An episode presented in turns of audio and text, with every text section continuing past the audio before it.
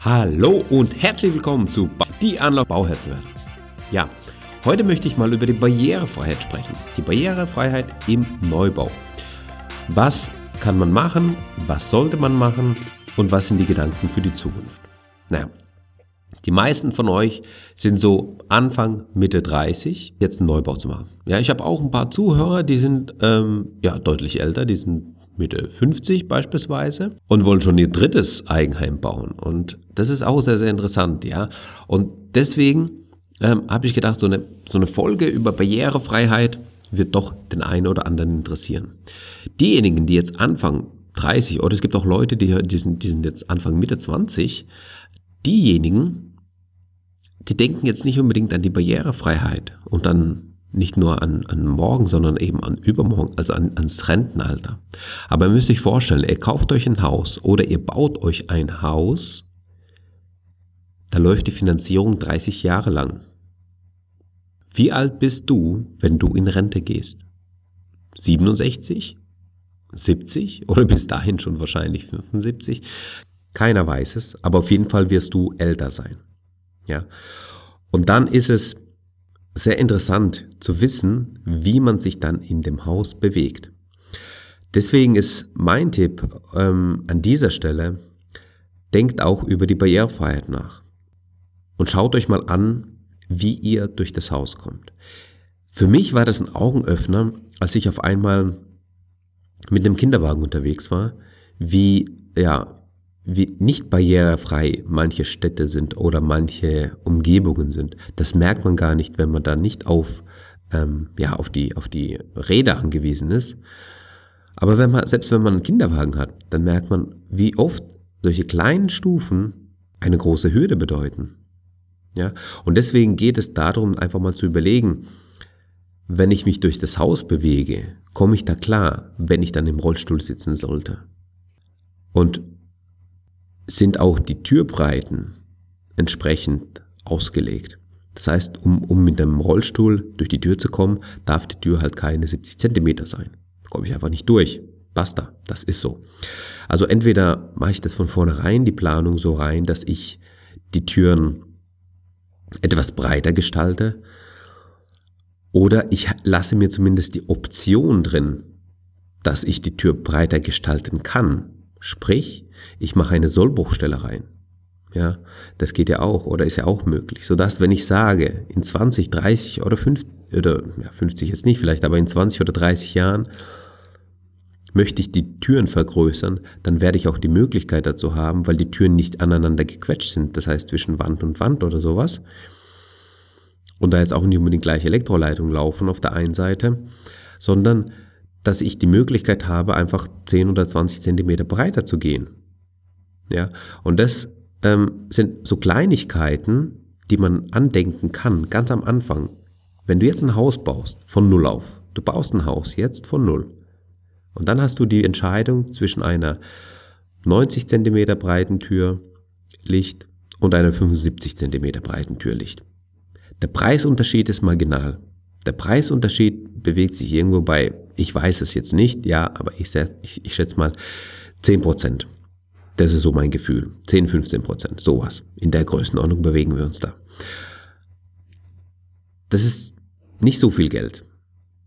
Lasse ich aber die kleinere Tür drin und baue das Haus dann in 10, 20 oder 30 Jahren nochmal um, dann zahle ich da mehr als das Doppelte drauf, weil die alte Tür muss ausgebaut werden die Öffnung muss verbreitert werden, die neue Tür muss eingebaut werden und dann muss ich noch anarbeiten. Das heißt, ich muss da die Wand, die außenrum ist, die muss ich auch nochmal streichen und so weiter. Also es hat schon einen gewissen Rattenschwanz. Das ist auch wiederum Bauen im Bestand. Genau meine Disziplin übrigens. Und da geht es dann darum, jetzt vielleicht mit kleinen Mitteln für die Zukunft denken. Ja, und das ist zum Beispiel sowas. Was anderes, was schon mittlerweile eigentlich, ja, man kann das echt so sagen, in die Mode gekommen ist, sind äh, begehbare Duschen. Das heißt, ohne eine Schwelle zu haben. Das wird euch im Alter sehr gefallen. Was man da nochmal machen kann in 20 Jahren oder 30, ist dann eben nachrüsten, dass man eine Sitzgelegenheit nochmal drin hat. Aber das ist ja alles gar kein Problem. Das Wichtige ist erstmal, dass man in die Dusche so reinkommt. Und dass man vielleicht die Möglichkeit hat, auch mit dem Rollstuhl reinzufahren. Das wäre auch richtig cool. Ja, da brauchst du Bewegungsfläche, ja, das muss alles ein bisschen breiter sein.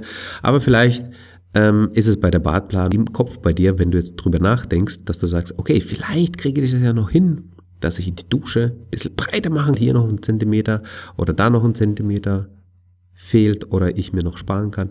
Und dadurch komme ich eben leicht in, die Dusche rein und kann sogar mit dem Rollstuhl reinkommen. Ja. Das nächste, was man sich überlegen sollte, ist, wie komme ich vom Erdgeschoss ins Obergeschoss? Wir wissen alle, die Grundstückspreise, die steigen. Es wird teuer. Ja, es ist so. Und man baut oft dann in die Höhe. Die Bungalows aus den 70er, 80er, ja, die sind ja fast schon ausgestorben. Da war alles auf einer Ebene, das war, naja, trotzdem nicht barrierefrei, aber zumindest war alles auf einer Ebene. Und heutzutage ist das halt Luxus, den sich viele nicht leisten können. Ja, wenn du so ein, so ein schmales Reihenhaus hast, dann hast du halt drei oder vier Etagen, die du überwinden musst in dem Haus. Und dann muss man sich überlegen, wie überwinde ich diese Sachen?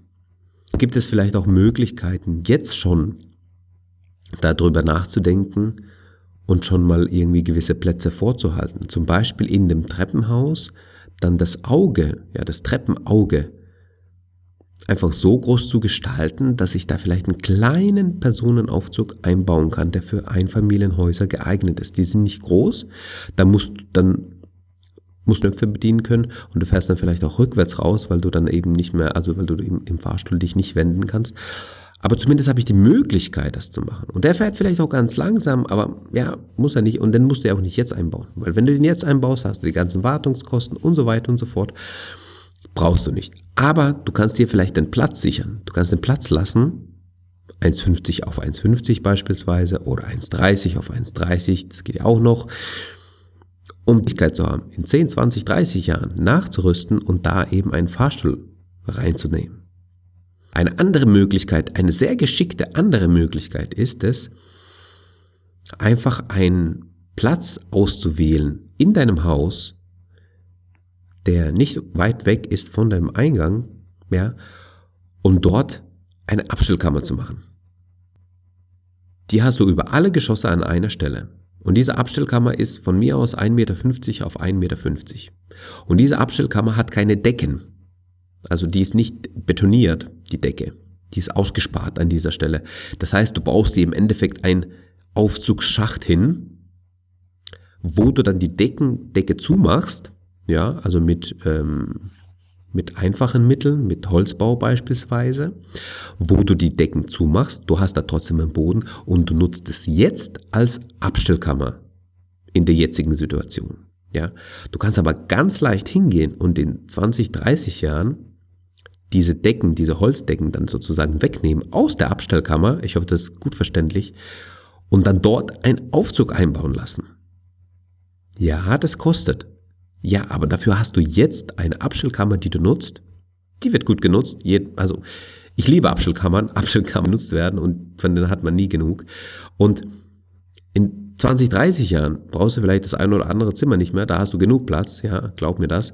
Aber dann kannst du diesen Platz nutzen, um deinen Aufzug reinzusetzen. Und wie geil ist das denn? Dann hast du eine schöne Stelle, die du jetzt schon einplanst in deinen Neubau und sorgst somit für deine Zukunft.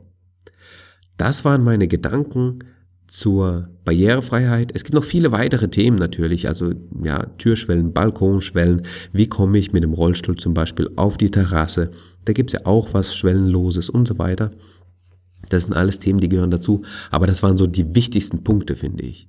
Und so eine Ausgangstür, schwellenlos, Balkon, das ist ja auch, wie komme ich in das Haus rein? Ja, dass ich da auch möglichst vielleicht ohne Stufen reinkommen kann schon. Ja, wie gesagt, das waren so die Gedanken, die es dazu gibt. Nicht zu tief reingegangen, aber zumindest die wichtigsten Punkte angesprochen, meiner Meinung nach, und gleichzeitig euch die Lösungsvarianten geliefert. In diesem Sinne hoffe ich, dass ihr euch das zu Herzen nimmt bei der ihr. Schreibt mir gerne ein info at bauherr-werden.de. In diesem Sinne danke ich dir. Bis dahin. Ciao, ciao.